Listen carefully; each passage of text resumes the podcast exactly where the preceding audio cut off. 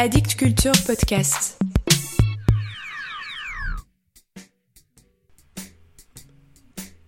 Salut à vous.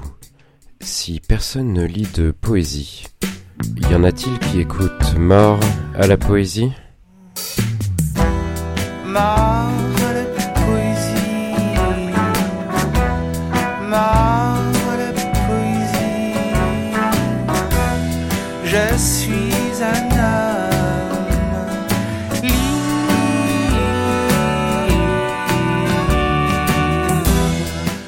Je commençais cette saison de Mort à la poésie en janvier avec un texte d'Éric Chevillard dans lequel le narrateur tentait de rompre avec la littérature à la manière d'une rupture amoureuse.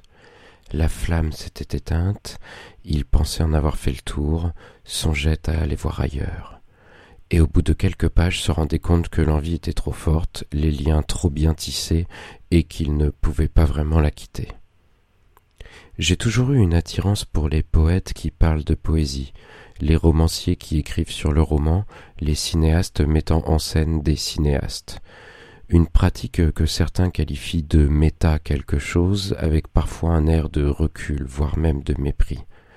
Pourtant, qui est mieux placé pour parler de la poésie que les poètes? À force de les lire, de les écouter, de les rencontrer, je me rends compte qu'aucun n'est capable de dire ce qu'elle est vraiment, la poésie. Ils sont tous en train de la chercher. En vous parlant toutes les semaines des poètes et des poèmes qui me touchent, je tente une cartographie discrète et personnelle de ce qu'est la poésie aujourd'hui. Je ne suis bien sûr pas mieux placé pour vous en donner une définition, et loin de moi l'envie de donner dans l'explication de texte, au risque, comme dirait Brigitte Fontaine, de me poignarder le cul. Mon ambition, parce que j'en ai une et qu'elle me donne l'énergie de retourner derrière mon micro chaque semaine, et de dire au plus grand nombre que la poésie n'est pas un art plus impressionnant qu'un autre, que toutes et tous peuvent s'en emparer, y trouver matière à s'émouvoir, à réfléchir, à rire, à s'indigner, à tout foutre en l'air ou à sauter au plafond. Lire un poème par jour prend moins de temps que beaucoup d'autres activités qui ne génèrent pas autant de possibilités émotives. C'est à votre portée. Cette longue introduction pour nous amener au texte d'aujourd'hui, le dernier de la saison. Le livre m'a été offert il y a quelques mois par une romancière qui a découvert ce podcast et qui voulait partager avec moi ses goûts. Il s'intitule La poésie, personne n'en lit et apparu à la boucherie littéraire en 2018. L'auteur s'appelle Marc Guimau. Je sais assez peu de choses sur lui.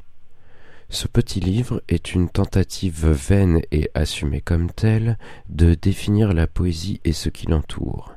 C'est drôle et une façon parfaite de finir cette saison. Écoutez. La poésie, personne n'en lit. Si l'on veut ramener la poésie au grand public, si l'on veut que les gens normaux lisent de la poésie, on devrait vendre la poésie au même prix que les grands parfums et avec le même marketing et la même simulation érotique. Pourquoi? Parce que vous savez que tout est une question d'image et qu'un produit cher est fascinant même s'il est nul, et se vend bien même s'il est nul, le nul se vend bien si le marketing n'est pas nul. La poésie ne fait pas triper les foules, ne fait triper que dans un cercle restreint. À la limite, Baudelaire peut faire encore triper n'importe qui, toute classe socioculturelle confondue, vieux et jeunes, étudiants et traders, faillots de service, chômeurs et huissiers, casaniers et footballeurs, modernes et pressés, lecteurs ou phobiques. Il n'a jamais autant fait triper durant sa vie. J'aimerais savoir, s'il serait millionnaire aujourd'hui, le nombre de ventes des fleurs du mal et le nombre de zéros sur le chèque qu'il ne pourra jamais toucher. On devrait tout reverser aux poètes d'aujourd'hui pour soulager un peu Pôle emploi et la fonction publique. Est-ce que ce serait assez pour vivre, pour bannir le rouge des fins de mois, pour ne pas retourner vivre chez sa mère? Je ne sais pas.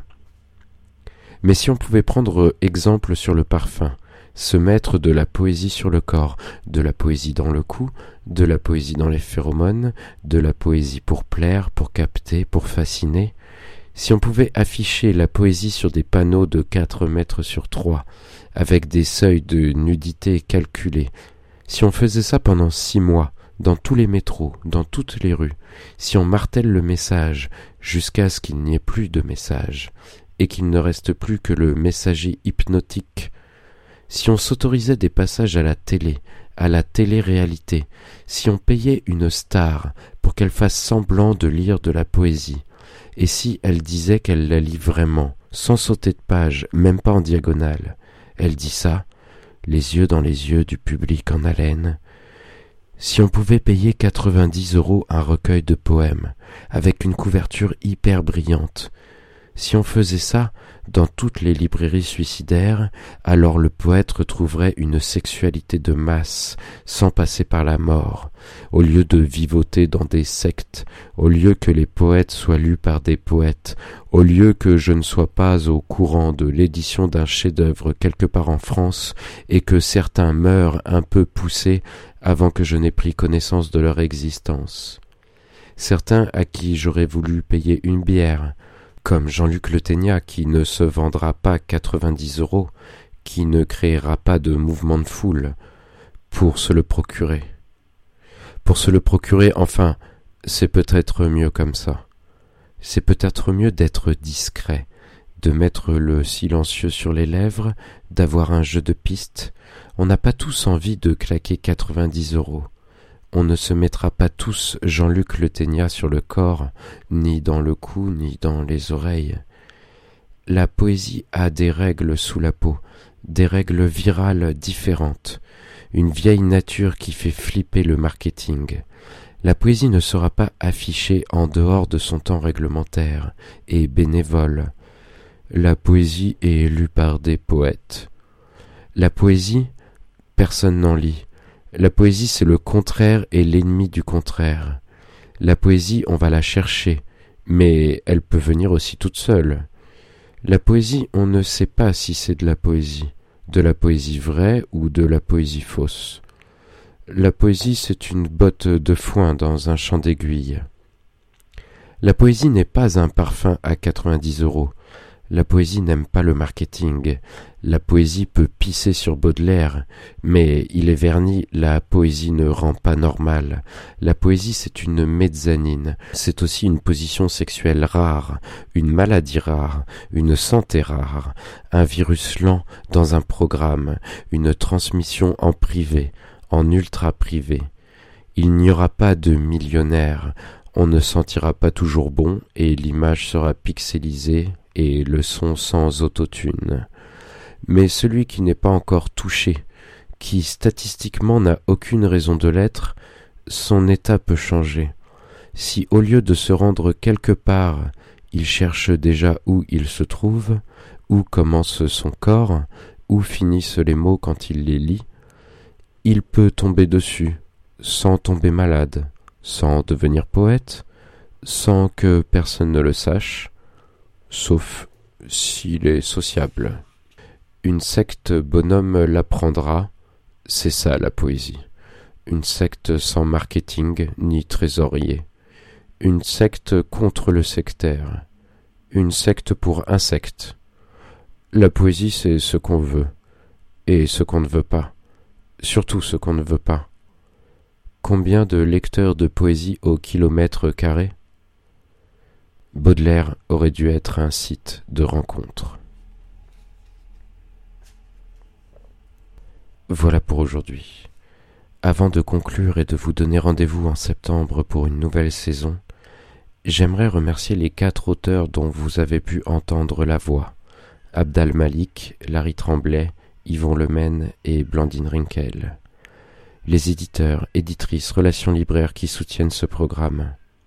Et, surtout, je remercie très chaleureusement deux personnes sans qui ce podcast ne serait jamais en ligne en temps et en heure chaque mardi sur la plupart des plateformes dédiées. Elles sont à la manœuvre, dans l'ombre la plupart du temps, pour tenir la barre d'Addict Culture.